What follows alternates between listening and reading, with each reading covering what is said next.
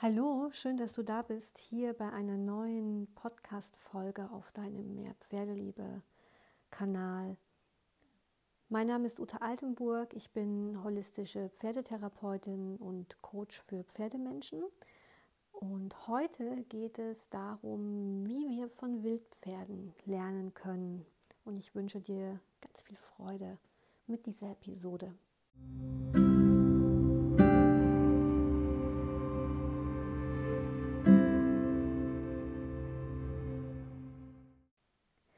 Ende Januar hatte ich in Flensburg einen ganz tollen, wunderbaren Vortrag mit äh, Mark Lubetzky organisiert, der unter anderem aus seinem Buch Im Kreis der Herde, erschienen im Kosmos Verlag, vorgelesen hat und ganz viel berichtet hat äh, über seine Erlebnisse und seine Erfahrungen mit den Wildpferden. Das war ein ganz interessanter Abend, der bei mir und ich denke auch bei etlichen der über 130 Teilnehmer nachgewirkt hat, seine Pferde nochmal anders zu betrachten, über Gehörtes näher nachzudenken. Ich habe mir auch das Buch dazu gekauft und viel schon darin gelesen und möchte jetzt einiges an Erkenntnissen und Gedanken mit dir teilen. Im Vorfeld der Veranstaltung wurde ich immer wieder gefragt, was haben denn unsere Wildpferde mit unseren Hauspferden, ich bezeichne sie jetzt einfach mal als Hauspferde, mit unseren Hauspferden zu tun. Und das ist ganz spannend, weil ganz oft gar keine Verbindung mehr hergestellt wird zwischen den Wildpferden, wie sie hier zum Beispiel bei Flensburg auf der Geltinger Birk leben oder auch in England im Exmoor Nationalpark. Aber auch unsere Pferde sind die gleichen Tiere wie diese Wildpferde da draußen. Nur mit dem Unterschied, dass diese eben nicht ständig Menschenkontakt haben und nicht geritten werden und nicht eingedeckt werden und nicht in den Stall geholt werden etc.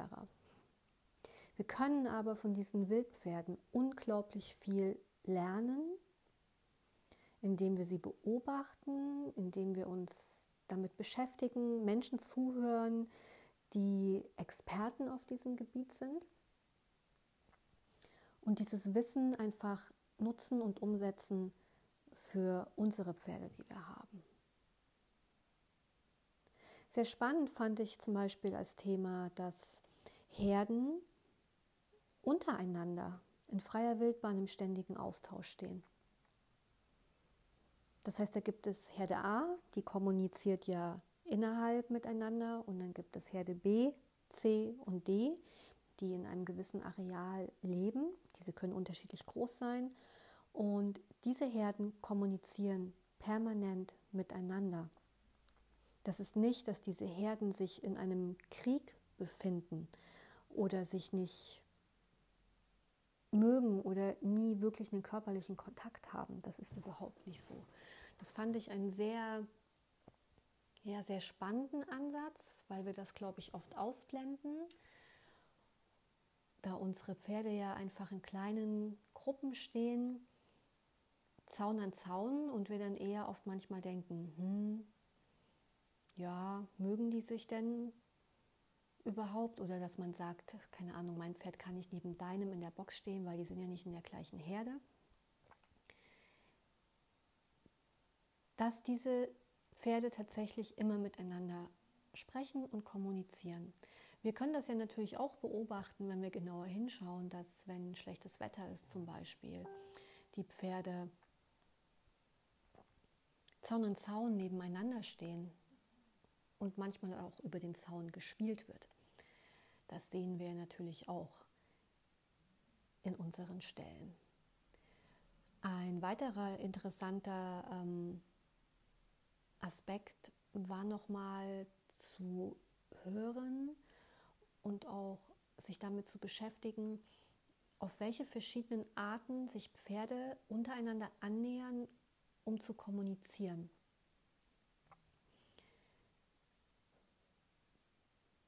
Dass es da eben verschiedene Formen der Annäherung gibt. je nachdem, wie die Pferde auch zueinander stehen. Das kann frontal von vorne sein, das kann über die Seite passieren oder wenn sich Pferde gut kennen, auch von hinten.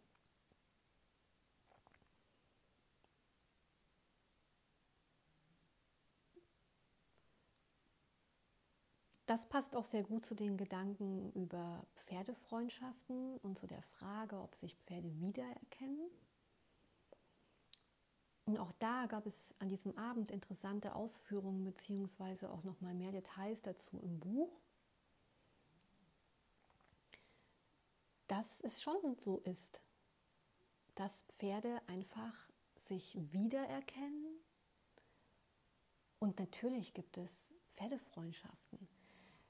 Deswegen finde ich persönlich das immer ganz schade, wenn in Einstellbetrieben Herden oft auseinandergerissen werden, es viel Wechsel in der Herde gibt, weil einfach dann auch oft Freundschaften zwischen Pferden verloren gehen.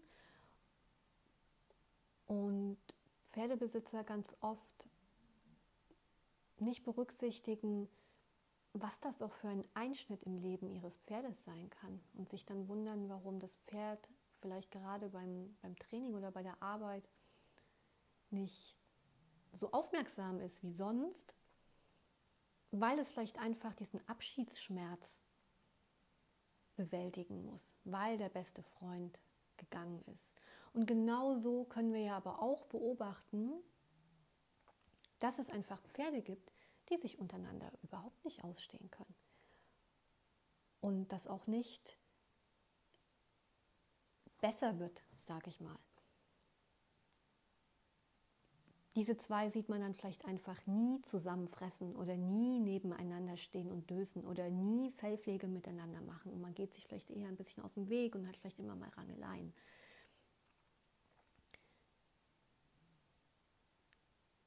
Da kann man sein Bewusstsein auch noch mal schärfen, um zu sagen, fühlt sich mein Pferd wirklich wohl in seiner Herde? Fühlt es sich so unwohl und findet gar nicht seinen Platz, sodass ich überlegen muss, wie ich das ändern kann. Das ist im Buch auch noch mal sehr schön beschrieben, wie der Hengst zum Beispiel Stuten fremde Stuten aus einer anderen Herde einlädt, zu bleiben, sie aufzunehmen, wie aber immer jedes Pferd zu jedem Moment ganz eigenständig entscheiden kann, ob es diese Herde verlässt und sich einer anderen Herde anschließt.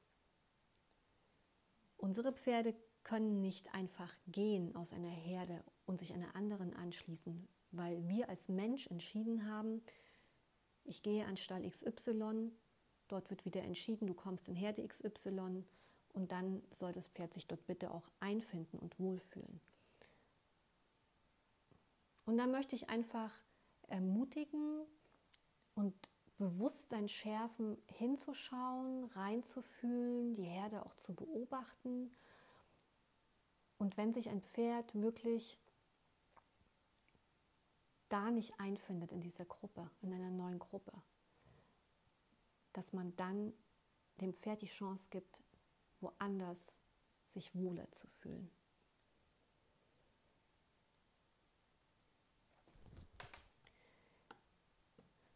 Was auch ein spannendes Thema im Zusammenhang mit Wildpferden ist, ist der Rhythmus der Jahreszeiten.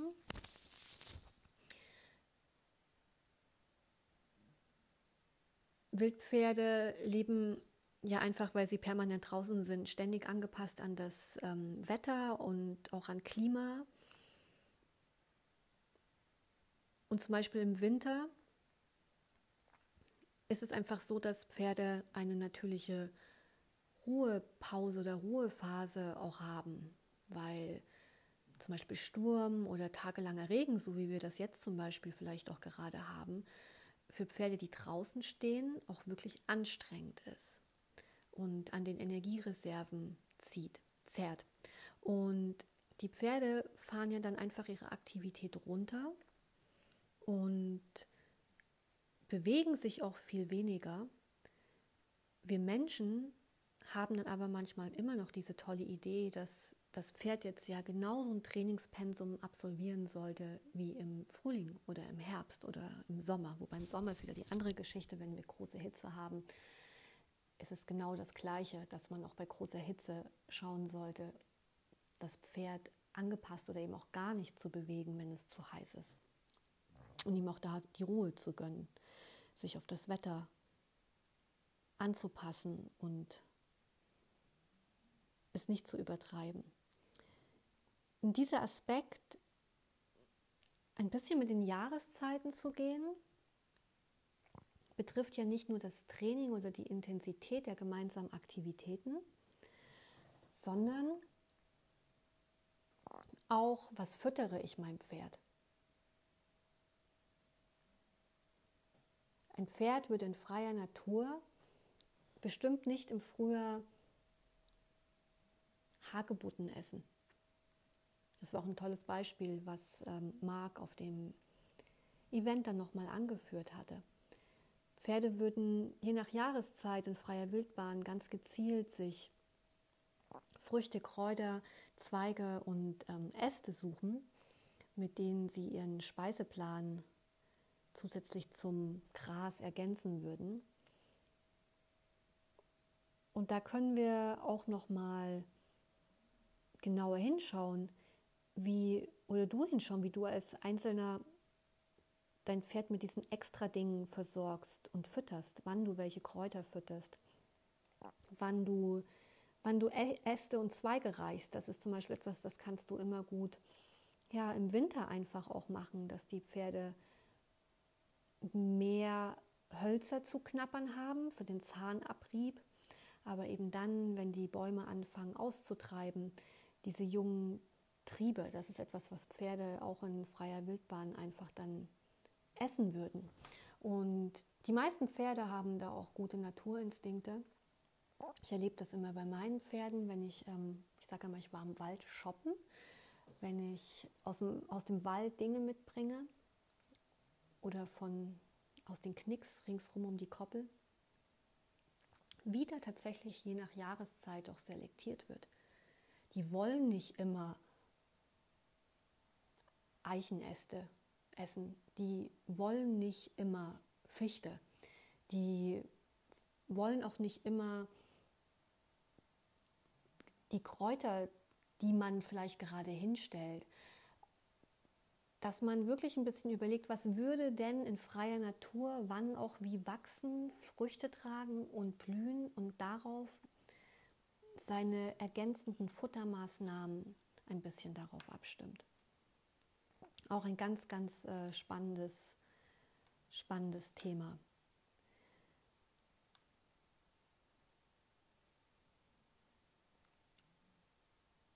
Und was mir vor allem hängen geblieben ist bei diesem Vortrag, ist nochmal genauer hinzuschauen, unsere Pferde noch besser zu beobachten, noch mehr auf kleine Signale zu achten, kleine Körperbewegungen, auf die Kommunikation und Interaktion untereinander. Und das können e-, e-, ebenso Sachen sein, auch wie ein Ohren anlegen, wo, wie fordert dein Pferd ein anderes zum Spielen auf, wie ähm, schickt ein anderes Pferd ähm, dein Pferd weg? Wo berühren sich diese Pferde?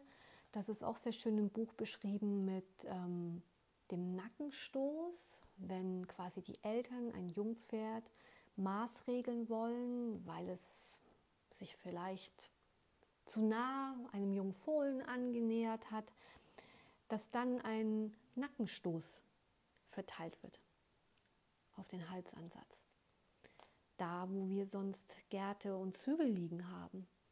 Dass wir uns darüber auch nochmal bewusst werden, was wir mit unseren Hilfen, unseren Körperbewegungen, unseren Signalen bei dem Pferd auslösen, wie intensiv das ankommt. Und wir uns darüber bewusst werden, was wir tun, wie stark wir agieren mit unserem Körper, mit unseren Händen, mit unseren Hilfsmitteln Und da lade ich dich ein, das auch ganz bewusst einmal zu überprüfen, weil ich erlebe das in meinen Coachings oft, dass gar nicht so viele Hilfen sowohl beim Reiten als auch am Boden gebraucht werden, wie der Mensch denkt, weil das Pferd ist so fein in seiner Kommunikation, permanent den ganzen Tag untereinander in der Herde, dass es natürlich genauso fein auf unsere Signale reagiert. Auch noch ein weiterer Aspekt, der da gut mit reinpasst, ist es einfach mal Pferden und ihren Instinkten auch zu glauben. Wenn ein Pferd beim Ausreiten einfach sagt, ich kann da nicht lang und nochmal sagt, ich kann da nicht lang und du ganz oft denkst, ja, was ist denn nun schon wieder los? Was sieht er denn da hinten? Vertraue einfach deinem Pferd. Pferde haben Instinkte und manchmal hilft es mehr, einfach abzusteigen und ein Stück zu Fuß zu gehen, beziehungsweise dem Pferd auch die Zeit zu geben, mal kurz stehen zu bleiben, zu schauen, sich zu orientieren, nochmal zu gucken, nochmal zu hören und dann vielleicht auch zu sagen, ach, da ist ja doch nichts, wir können weitergehen, statt sofort ungeduldig zu werden und zu sagen, das muss jetzt aber auch ganz schnell geben, gehen. Ich habe da auch die, ja, die Erfahrung ganz oft gemacht, dass wir zu schnell sind, dass wir zu schnell weiterlaufen, weiter reiten wollen und wenn wir uns die Zeit nehmen, dem Pferd Zeit zu geben, dass es dann meistens viel, viel einfacher ist. Dass wir auch nochmal in dem Moment mit dem Pferd wirklich in eine Kommunikation gehen, ihm spüren lassen, wie das, dass es sicher ist in diesem Moment, dass es keine Angst zu haben braucht.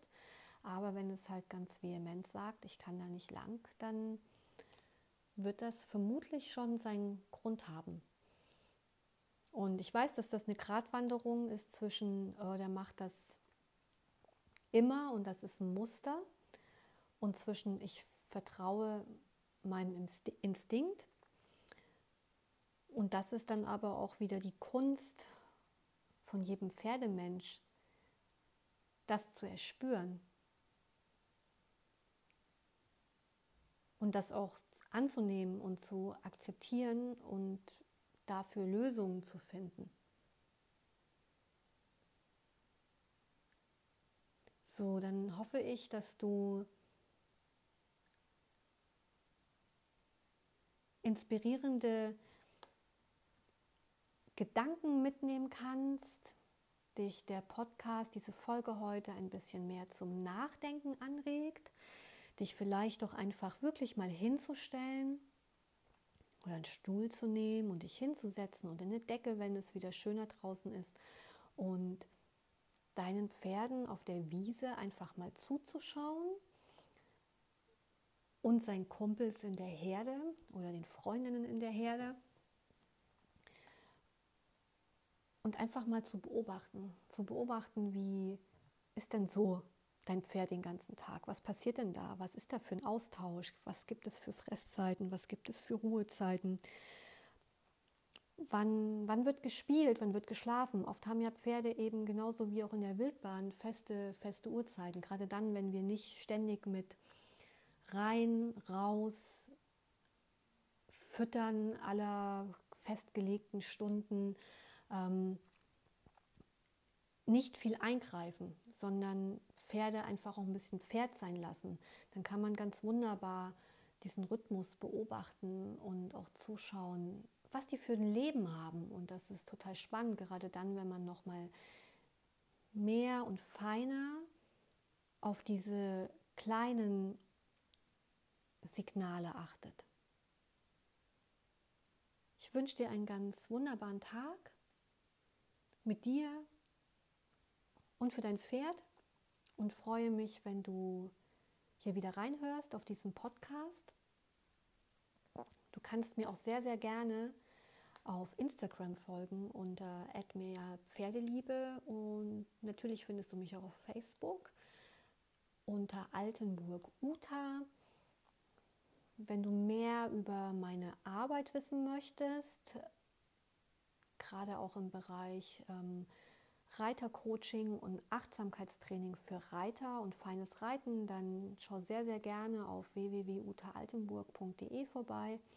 Und ich freue mich natürlich unglaublich, wenn du diesen Podcast weiterempfiehlst, wenn du mir einen Kommentar da lässt, eine Nachricht schickst oder diesen Podcast auch positiv bewertest.